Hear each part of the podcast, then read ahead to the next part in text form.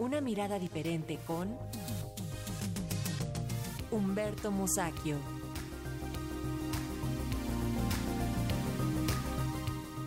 Y precisamente acerca del tema de seguridad, hoy nos comenta, comenta Humberto Musacchio, a quien saludamos con muchísimo gusto también en la plataforma digital. Te escuchamos con atención, Humberto. Buenas tardes. Lénica, buenas tardes. Eh, en la Suprema Corte, el ministro Pérez Dayán presentó un, eh, un proyecto de resolución que dice que los animales sintientes no pueden ser considerados como objetos o cosas al servicio indiscriminado de los seres humanos. Son especies merecedoras de un trato decente, lo cual exige al menos que las personas se abstengan de generarle sufrimiento, agonía, dolor y muerte para meros, meros fines recreativos o deportivos.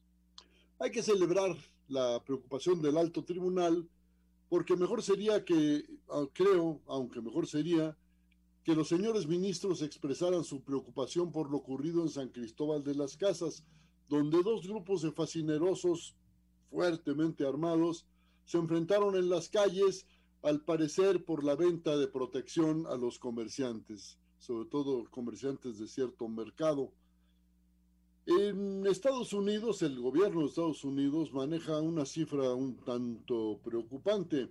Dice que en México el 35% del territorio nacional está controlado por las mafias. Pero el presidente López Obrador eh, dijo que no, no hay tal, pues la superficie total donde mandan los delincuentes, abarca la mitad del territorio y 49% de los de los homicidios se cometen en seis estados que son Michoacán, Guanajuato, Estado de México, Jalisco, Sonora y Baja California.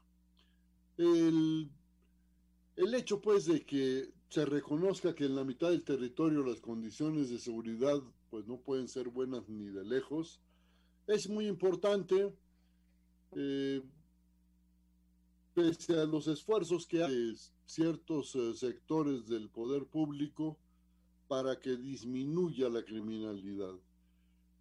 Eh, por ejemplo, la baja criminalidad que hay en otros estados, aparte de los que mencioné, le explica a nuestro mandatario porque en ellos hay un solo grupo dominante, una sola mafia, y no se presentan enfrentamientos entre bandas. En cambio, por ejemplo, en Michoacán, el Ejecutivo estimó que hay 10 mafias que se disputan el territorio y cuando son tantas, pues lógicamente los enfrentamientos son más frecuentes y son mayores.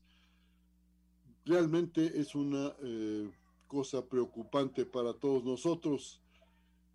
Pero mientras se manejan estos números, estas estadísticas, eh, un grupo de criminales robó 20, 20 contenedores en el puerto de Manzanillo. Y digo 20 contenedores como pudieron ser 20 eh, botellas de cerveza, 20 contenedores, contenedores, estas cajas que traen atrás los trailers. Eh, yo digo, bueno, que no había ahí fuerza pública que viera que estaban moviendo eh, de esos 20 contenedores, parece que sacaron más de 10.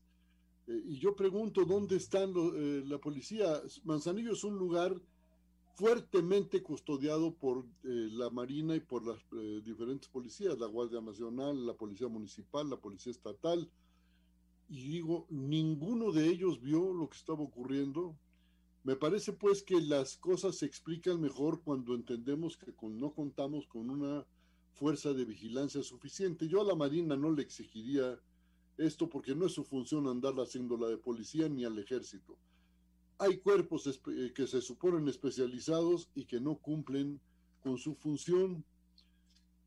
Lamentablemente, el comandante de la zona custodiada por la Marina dijo que ellos no intervinieron pues porque el robo ocurrió fuera del área que les toca vigilar.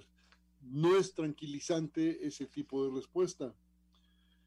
Y mientras tanto siguen eh, los linchamientos, los asesinatos eh, a sangre fría, etcétera. Por ejemplo, en Puebla, un abogado que trabaja para el PAN fue linchado por los pobladores, quienes creyeron que el visitante iba a robar niños y como creyeron, pues decidieron tomar la justicia en sus manos y sin mayor averiguación linchar al pobre abogado que se, le ocurrió pasar por ahí.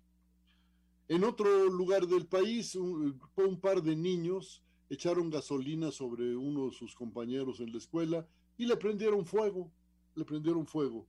Y yo diría, bueno, que no hay una autoridad, que no hay principios, que no hay una educación que les diga que la violencia hay que rechazarla, pues bueno, creo que no.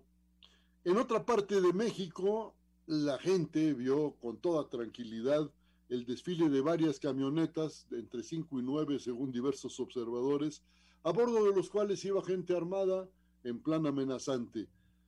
Parece que no pasó a mayores el asunto, pero el hecho pues es que si es posible que un grupo de fascinerosos ostente el armamento, se pase por las calles y no ocurre nada, eso nos debe preocupar mucho a los mexicanos.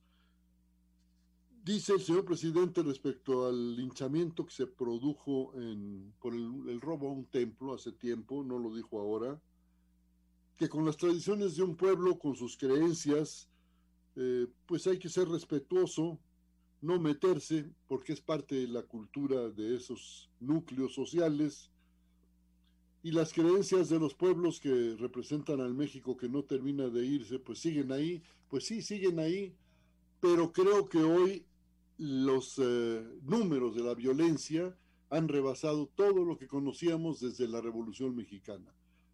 Esto debe preocuparnos a todos, es un problema de, también de, la economía, no se generan suficientes empleos y algo, algo, algo drástico va a tener el que, hacer, el que el gobierno, pero no lo podrá hacer si insiste en eh, este enunciado que para muchos de nosotros es muy peligroso. Eh, a los delincuentes hay que ofrecerles abrazos, no balazos. Yo creo que no. Hay que aplicar la ley tal como está indicado en el texto. Eso es lo que pienso y lo digo por mis compañeros periodistas asesinados. Yo creo que tenemos que defender el derecho a la vida y el derecho a ejercer libremente nuestra profesión. Eso es lo que yo creo y pues ojalá que el gobierno también lo empiece a creer. Y el derecho a la seguridad y a vivir en paz. Muchísimas gracias, eh, Humberto Musacchio. Nos escuchamos próximamente. Hasta la próxima. Gracias.